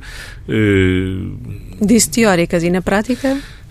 Enfim, na, na, na prática, porventura, o modelo ainda não foi suficientemente estado para permitir uma avaliação que não seja injusta pelo pouco tempo até agora decorrido eh, e, portanto, porventura, eh, mais, conceder mais tempo a este, a este modelo para provar melhor, eh, se calhar não é injusto, mas enfim, acho que a Assembleia deve procurar fazer isso. Eu não quero dizer aquela frase que é atribuída uh, habitualmente um antigo primeiro-ministro chinês, Xuan Lai, quando lhe perguntaram o que é que pensava sobre a Revolução Francesa, e ele disse que ainda era muito cedo para, se, para poder avaliar todos os seus efeitos, mas eu diria que ainda é cedo para se, porventura, tirar todas as ilações. Agora, se não tenho dúvidas em, de facto, reconhecer que aquilo que o modelo, o modelo teoricamente prometia era mais do que aquilo que a prática tem revelado. Deixe-me só fazer mais uma pergunta sobre este tema. Quando é que prevê que a Ministra da Cultura conclua então a análise destas explicações? Há um timing para Sim, concluir esse processo? não sei se há de ser esta semana, se há de ser pela próxima, mas há de ser seguramente pelos próximos dias. Mas não querendo adiantar essa avaliação que está a ser feita e, portanto, não a pode adiantar, obviamente, o que lhe pergunto é... Ehm, todos os cenários estão em cima da mesa. A continuidade da administração da RTP, que tem um ano, foi renovado o mandato há cerca de um ano. A continuidade desta administração pode estar em causa?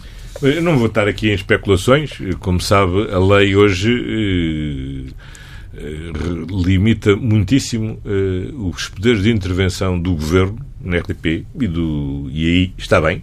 Eh, acho aí está, do ponto de vista teórico, está, está bem. Eh, mas há uma avaliação que, enfim, não queria estar neste momento a antecipar cenários, nem entramos em especulações que dependem de uma avaliação. Uma informação foi solicitada, foi prestada e, em função disso, terá que haver decisões.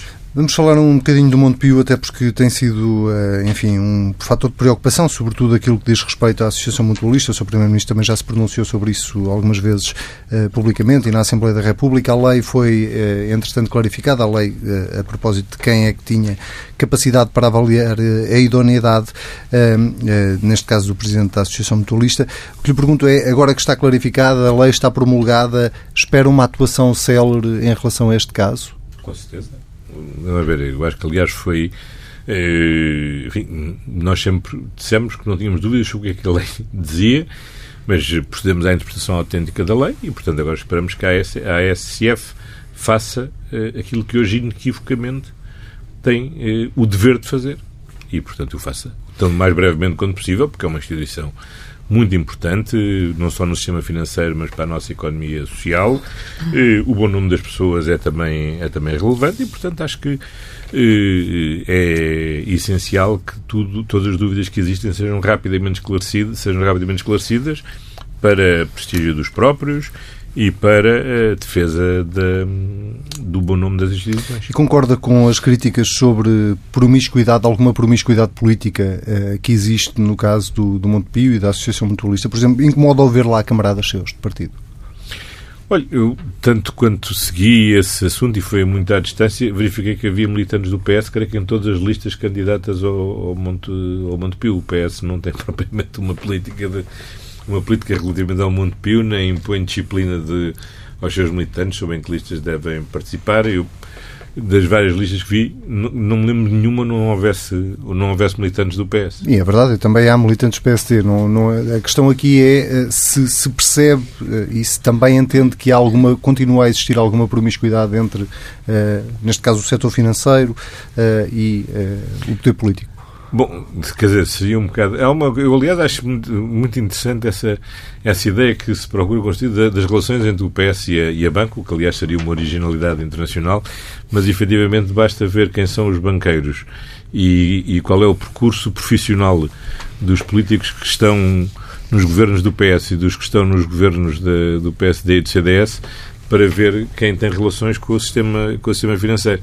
Olha, uma coisa que lhe posso garantir é que nenhum dos meus ministros ou ministras é casada com um banco. Falemos agora também do aeroporto. Uh, o Sr. Primeiro-Ministro continua a existir no aeroporto no Montijo, mesmo não tendo ainda o estudo de impacto ambiental? A ver, nós, bom, como sabe, eh,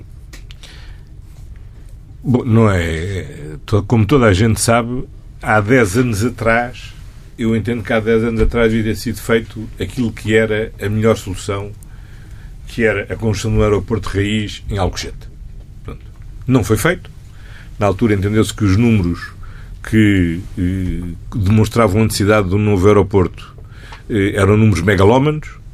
Hoje, aqui de El Rei, já ultrapassamos as realidades desses números e agora já estamos atrasados no aeroporto. Pois estamos.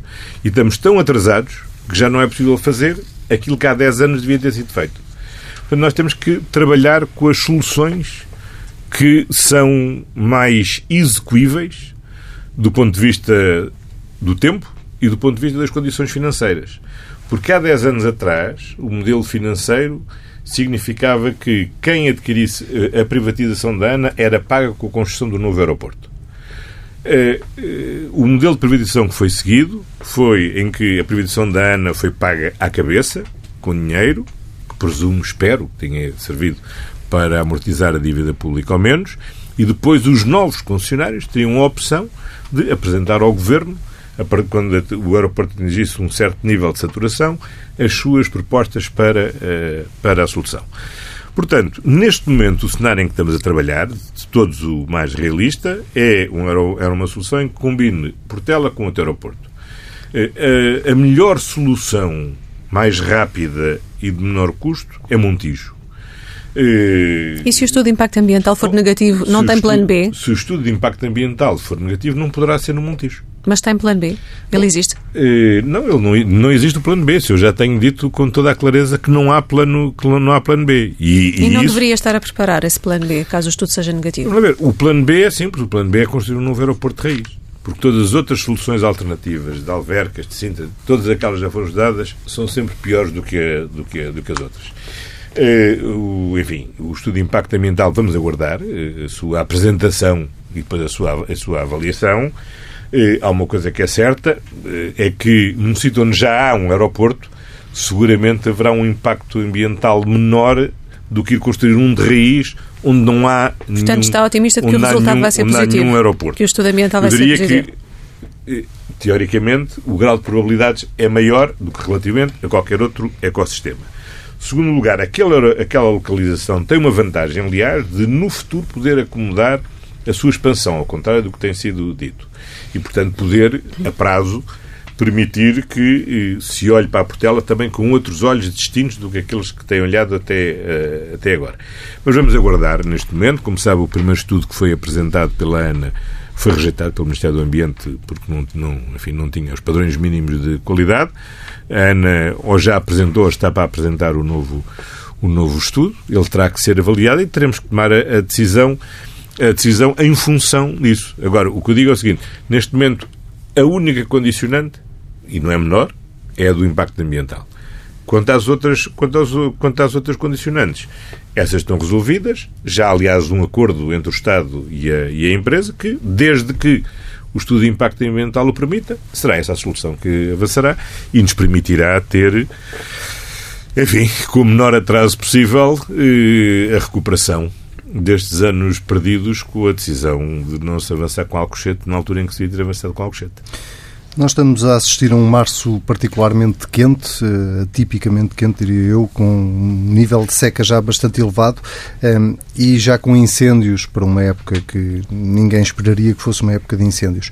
Uh, Rui Rio já acusou o Governo de ter feito pouco ou nada para prevenir os incêndios este ano. A pergunta é uma pergunta que se repete todos os anos a um membro do Governo, a um Primeiro-Ministro, que é se o país está preparado ou está mais bem preparado este ano para enfrentar a época de incêndios que ainda por cima começou mais cedo.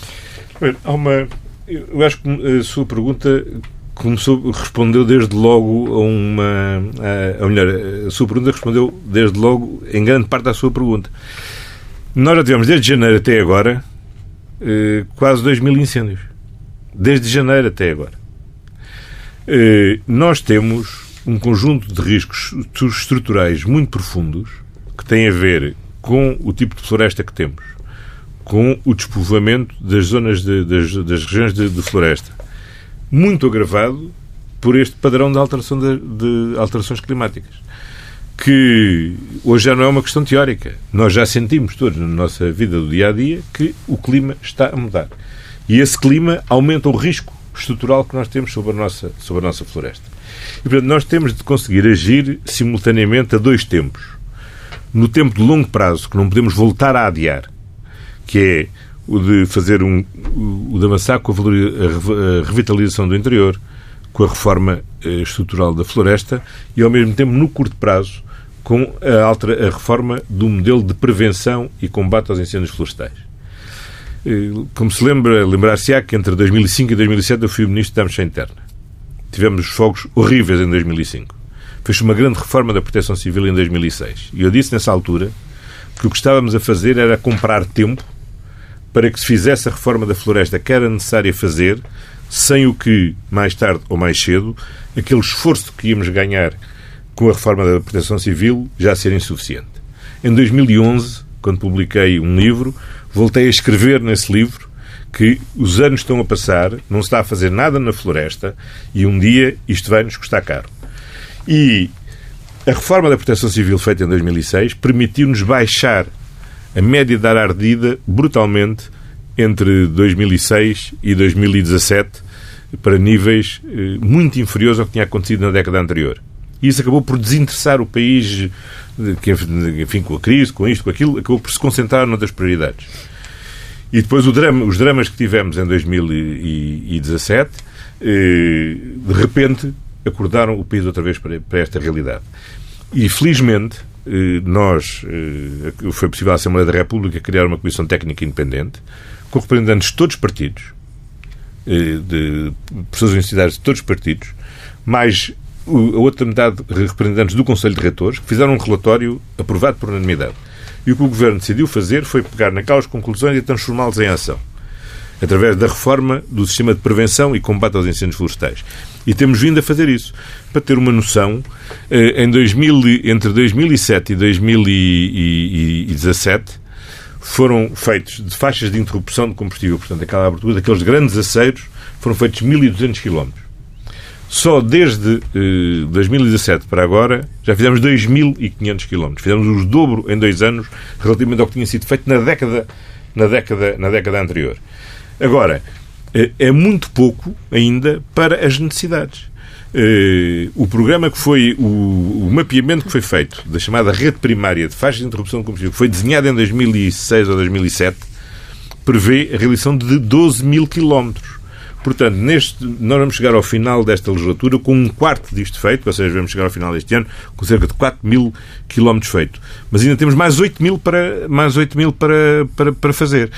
Eh, e não é um esforço, não é um trabalho que pareça assim tão simples. Então, se é necessário fazer 12 mil, porque não faz já os 12 mil quilómetros? Porque, primeiro, porque é necessário ter em conta que isso significa derrubar árvores que são privadas, de proprietários privados com quem é necessário chegar a acordo ou não chegar a ou obter autorização judicial para fazer os derrubos e pagar as indemnizações, contratar, contratar empreiteiros para o fazer. Sabe que o ano passado, quer nós, quer as câmaras, tivemos imensas dificuldades em arranjar sequer máquinas para, eh, suficientes para fazer este, este trabalho, que o país, como não fazia, naturalmente, as empresas não estão equipadas para fazer este tipo de, este tipo de trabalho. Portanto, o esforço que está a ser feito é um esforço, é um esforço enorme. Agora, então uma corrida contra o relógio. Então um verdadeiro contra-relógio, porque as alterações climáticas estão sempre a agravar-se, eh, a floresta está sempre, digamos, continua muito desordenada. O projeto, nós temos na Assembleia da República pendente há muitos meses a aprovação da lei que nos permite estender a todo o país o sistema de cadastro simplificado que arrancámos com um projeto piloto naqueles primeiros 10 conselhos atingidos pelos fogos de junho de 2017 e onde foi possível provar que se conseguia fazer, fizemos em dois anos, metade daqueles, eh, dos prédios daqueles conselhos. A Assembleia não está a ajudar neste caso. E a Assembleia tem. Há muitas dúvidas e muitas resistências na Assembleia. Sabe porque não é por acaso que a Floresta tem andado assim ao longo, ao longo dos anos. Porque nós temos o cadastro feito basicamente eh, até sul do Tejo e pouco mais. E depois, a partir daí, entramos no, no, nas zonas de minifúndio e tem havido sempre uma enorme resistência secular ao desenvolvimento do cadastro. Nem, os, nem durante a ditadura o Salazar se atreveu a fazer, o, a, fazer o, a fazer o cadastro. E sempre que chega a hora, toda a gente diz sempre que é necessário fazer o cadastro, mas sempre que chega a hora, eh, toda a gente chega, chega atrás. Desta vez já dissemos que o cadastro vai conceder 10 anos de isenção de IMI e, portanto, ninguém vai cobrar impostos por fazer, por fazer o cadastro. Agora, nós não podemos continuar com esta situação de micropropriedade abandonada que não tem rentabilidade económica, em que os proprietários entram no círculo vicioso, em que os proprietários não têm, eh, a propriedade não gera o rendimento que lhes permita sequer fazer as limpezas que são necessárias. Portanto, como eles não fazem as limpezas, deixam aquilo ao abandono. O material combustível vai-se acumulando. Depois há um, ou o calor, ou o fogo posto, ou, ou o vento, ou a baixa de umidade, ou um fator natural provoca um incêndio e depois aqui del rei. E, portanto, nós temos que fazer ser capazes de fazer estes dois trabalhos ao mesmo tempo. O trabalho de melhoria das nossas condições de prevenção e combate e também a reforma de fundo do setor florestal e de revitalização do, do interior. Agora, o país tem. Há uma coisa que é fundamental o país perceber. Bem, eu não tenho muita esperança que este ano, que seja ano de eleições, alguém esteja disponível para perceber o que quer que seja e toda a gente vai querer dramatizar cada eh, incêndio que exista. Agora, eh, o que o país tem que ter consciência é que o risco que nós temos em matéria de incêndios é tão estrutural, tão profundo e tão generalizado que nós vamos ter que compreender que isto implica um trabalho determinado e persistente ano após ano. O ano passado, como se lembra, fizemos uma enorme campanha para a limpeza. E com isto conseguimos reduzir muito as ignições. Ia perguntar precisamente sobre isso, porque ano, quem anda, quem anda ano... pelo país fora Sim. vê muitas áreas por limpar, e algumas serão do Estado, uh, território que acumulou essa matéria combustível uhum. com árvores queimadas ou semi-queimadas e nada limpo. Uh, no território florestal do Estado, pelo menos, compromete-se de que haverá essa limpeza até ao verão? Há algum plano nesse sentido? Não, mas nós temos, quer nas matas nacionais, quer nos parques, quer nos parques, quer nos parques naturais, está a decorrer essa, essa limpeza. Uh, há em muitos municípios onde esse trabalho tem vindo a ser feito, onde há zonas de intervenção florestal tem vindo a ser feito. Ainda a semana passada tive a oportunidade de ir ao Sardual, mostrar, aliás, um excelente exemplo de como as Brigadas Sapadores Florestais eh, estão a fazer esse trabalho. A Assembleia da República fixou-nos uma meta de constituirmos até este ano 500 eh, eh, equipas de sapadores florestais e nós, entre equipas e brigadas de sapadores florestais, vamos ter até este ano constituídas as 500 e estão a fazer o seu trabalho. Agora, vamos lá ver o seguinte: não se limpa num ano o que se desordenou durante décadas. Quer dizer, é, nem em dois, nem em três. E, portanto, ou o país percebe que tem esse risco e tem que fazer um trabalho para esse, para esse risco, ou então nós temos um seríssimo problema. Como o país sabe que tem um risco sísmico, mas felizmente desde o final dos anos 50 que tem legislação para que os edifícios construídos tenham resistência antissísmica. Quando foi o grande sismo de há 50 anos atrás, em, 60, em, em, em, 60, em 69, houve muitos, houve muitos danos, uhum. mas felizmente graças a essa legislação, muito, grande parte do edificado já ficou, já ficou, já ficou preservada. Portanto, eh, o que nós temos que fazer é perceber que estamos a trabalhar para longo prazo. E se nos quisermos consumir eh, neste debate de, de, curto prazo, com o incêndio que ontem, que ontem aconteceu, só estamos a, a desperdiçar eh, as energias necessárias para fazer o que é necessário fazer. E, sobretudo, não estamos a transmitir aos portugueses a informação que é necessário os portugueses terem, que é terem consciência que não basta, nós podemos ter, podíamos ter mil canadeiros para apagar, para apagar incêndios. Mil, mil aviõezinhos para apagar, para, apagar, para apagar incêndios. Mas se não fizermos a limpeza de, de, de, das matas, se não fizermos o reordenamento florestal, eh, se não fizermos esse trabalho de prevenção, se não evitarmos os comportamentos de risco nos dias de, nos dias de risco, os, podemos ter os aviões que quisermos, que vamos ter incêndios. E com o Ciresp, portanto, Primeiro-Ministro, está tudo bem com o Ciresp? Os portugueses podem ficar tranquilos quanto a isso? O ano passado, já, o ano passado todos os investimentos que tinham sido previstos foram, foram realizados e o ano passado decorreu tudo com total normalidade e quer as redundâncias das comunicações, quer as da energia, foram testadas e todas, e todas funcionaram. Em relação também aos cabos que teriam de ser enterrados para não ficarmos de novo sem comunicações, eh, está tudo acertado com os operadores de telecomunicações da parte do Governo? Acertado está, não está tudo executado, mas já está uma parte bastante significativa uh, cumprida. Eu agora não tenho aqui, não lhe queria estar a enganar, mas de memória o número que tenho é que já foram enterrados do ano passado cerca de 750 km de cabo. Nós estamos mesmo a chegar ao fim, mas uh, é inevitável perguntar-lhe pela situação do Brexit. Uh, todos os dias há desenvolvimentos, ou praticamente todos os dias. Bom, como a entrevista é gravada, daqui até a emissão da entrevista, muito pode acontecer. Há um risco enorme. Um risco enorme. Portanto, vamos tentar uh, não, não assentar Sim. muito uh, na espuma do, do dia a dia. Uh, o que lhe pergunto é se defende, se o governo português, neste caso, defende um adiamento prolongado, como aparentemente é a posição da, da, da Comissão Europeia atualmente. A nossa. De, enfim, como não podemos saber o que é que estamos a falar dia a dia, qual é a posição estratégica do governo português? É a seguinte: primeiro, o que nós gostaríamos é que o Reino Unido pudesse permanecer na União Europeia. E ainda mas, acha que isso é possível? Mas entendemos que temos que respeitar, devemos respeitar aquilo que foi a vontade soberana e democraticamente expressa pelos cidadãos britânicos, até, até manifestação em sentido contrário do, do Reino Unido, devemos respeitar essa decisão. Mas ainda acha Segundo... que isso é possível? Do ponto de vista democrático, acha que isso é possível? Sim, tenho visto que Fazer há... um novo referendo, por exemplo? Tem, tem havido propostas no Reino Unido no sentido de realizar um novo referendo. Uns, embora com versões diversas. Uma que é a repetição, um novo referendo sobre o Brexit, agora já não em abstrato, mas em função do acordo concreto que existe.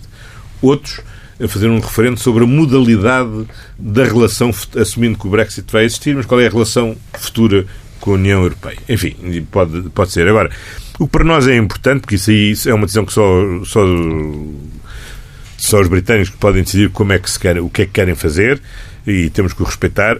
Do nosso lado, o que temos que fazer é criar as condições para podermos ter a melhor relação futura com o Reino, o Reino Unido porque eles são os nossos vizinhos, eh, serão sempre nossos vizinhos na, na, na, Europa, serão sempre nossos parceiros económicos, são sempre nossos aliados na segurança e defesa, portanto devemos ter a melhor relação possível. Eh, eh, toda a gente já percebeu que, que, quando foi redigido o artigo 50, ninguém pensou que ele alguma vez viesse a ser aplicado.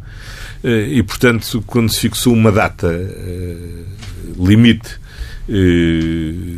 dois anos para a negociação de ou há acordo ou é o, o caos, eh, ninguém, obviamente, previu que primeiro ele alguma viesse a ser aplicado e segundo que em dois anos não houvesse acordo.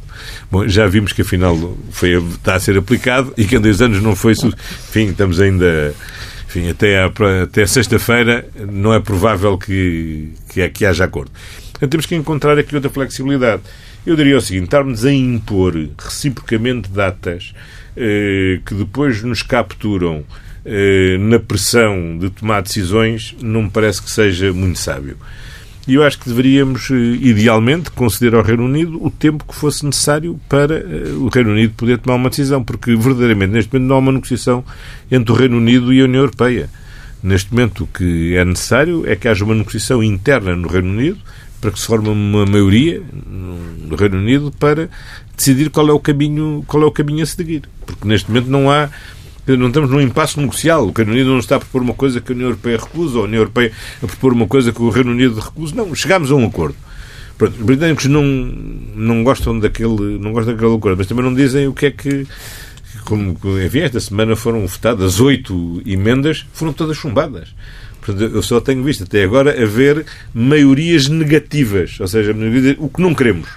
Mas a dizer o que queremos, ainda não vi nenhuma, até agora ainda não, não vimos. E isso falta e é preciso. E, portanto, ver, eu acho que manifestamente não ganhamos nada em estar a pressionar o Reino Unido. Acho que quanto mais tempo demos ao Reino Unido para que o Reino Unido possa serenamente definir o seu, o seu futuro, melhor. Se o Reino Unido disser, ah, não precisamos de um acordo intercalar, vamos já negociar a, a relação futura, bom, se calhar, porque não? Nós já tínhamos acordado que, íamos, que este acordo provisório era para os próximos dois anos.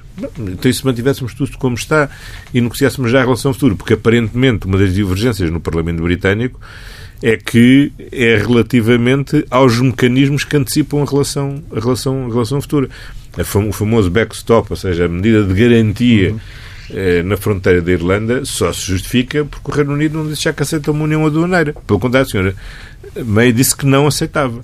Hum. Mas, por exemplo, o Partido Trabalhista, uma das propostas que faz é que haja uma união aduaneira. Foi chumbado agora por Maria Escassa, foi a que teve, teve quase, quase, quase a passar, mas não passou. Agora, portanto, isto vamos. Eh, eu acho que é preciso dar tempo ao Reino Unido para se definirem qual é a posição negocial deles. Eh, devo-lhe dizer que, do, por outro lado, eh, não posso também deixar de restar como positivo o seguinte: a União Europeia, com todas as críticas que muitas vezes lhes são, lhes são feitas, a verdade é que demonstrou que foi mais fácil aos 27 conseguirem entender-se sobre uma posição negocial comum do que o Reino Unido internamente definir essa posição, essa posição, essa posição comum. Isso não deixa, não é só um otimista que pode ver aqui um sinal positivo quanto ao futuro da União Europeia. Já agora, e só aproveitando que este fim de semana mudou a hora, o Parlamento Europeu aprovou a uniformização da, da, da hora na União Europeia. O senhor já tinha dito que o governo português era contra isso. Sim, e continua Vai bater-se no Conselho Europeu contra, Sim, contra esta medida? Sim, eu acho que não faz sentido. Quer dizer, nós, aliás, já tivemos essa experiência em Portugal, eh, devemos ter todos memória. Eu tenho bem memória, porque na altura tinha os, os miúdos, os meus filhos eram miúdos e eram pequeninos e, portanto, tinham que ir para sítios, tinham que sair à noite para ir para, para a escola. Quer dizer, nós temos que ajustar o, os horários relativamente àquilo que é a realidade que é a realidade solar de cada um dos, dos, países e de facto não é idêntica nos 28 estados nos 28 estados membros há países onde porventura o regime de uma só hora é o adequado. Eu acho que em Portugal eu não ainda vi, não vi ninguém a queixar-se desta mudança da hora, a não ser naquele dia, que chatice, esqueci-me de acertar a hora. Mas quer dizer, fora essa, Ou em que se dorme essa, primeira, essa, primeira, essa primeira manhã, eh, as pessoas estão satisfeitas com, com esta solução, acho que tem sido equilibrada e não vejo nenhuma razão para mudar. E, e acho que, aliás, um dos. Enfim, nada é perfeito e um dos defeitos da União Europeia é, é às vezes, querer-se pôr eh, a abrir de discussões que são absolutamente desnecessárias, a não ser para consumir eh, energia e muitas vezes é este tipo de coisas que acabam por irritar os cidadãos contra a União Europeia, dizer, o que é que, mas o que, é que se meter nesta coisa? Deixem de lá organizar a hora como, como entendemos e, e de facto acho que a União Europeia devia ser mais seletiva naquilo que, em que se deve empenhar e, e deixar os, os, os, diferentes Estados entenderem-se naquilo que não é essencial ou a termos uma posição comum na, na Europa. Sr. Primeiro-Ministro, muito obrigado. Muito obrigado. Muito obrigado eu pelo vosso convite. Obrigado.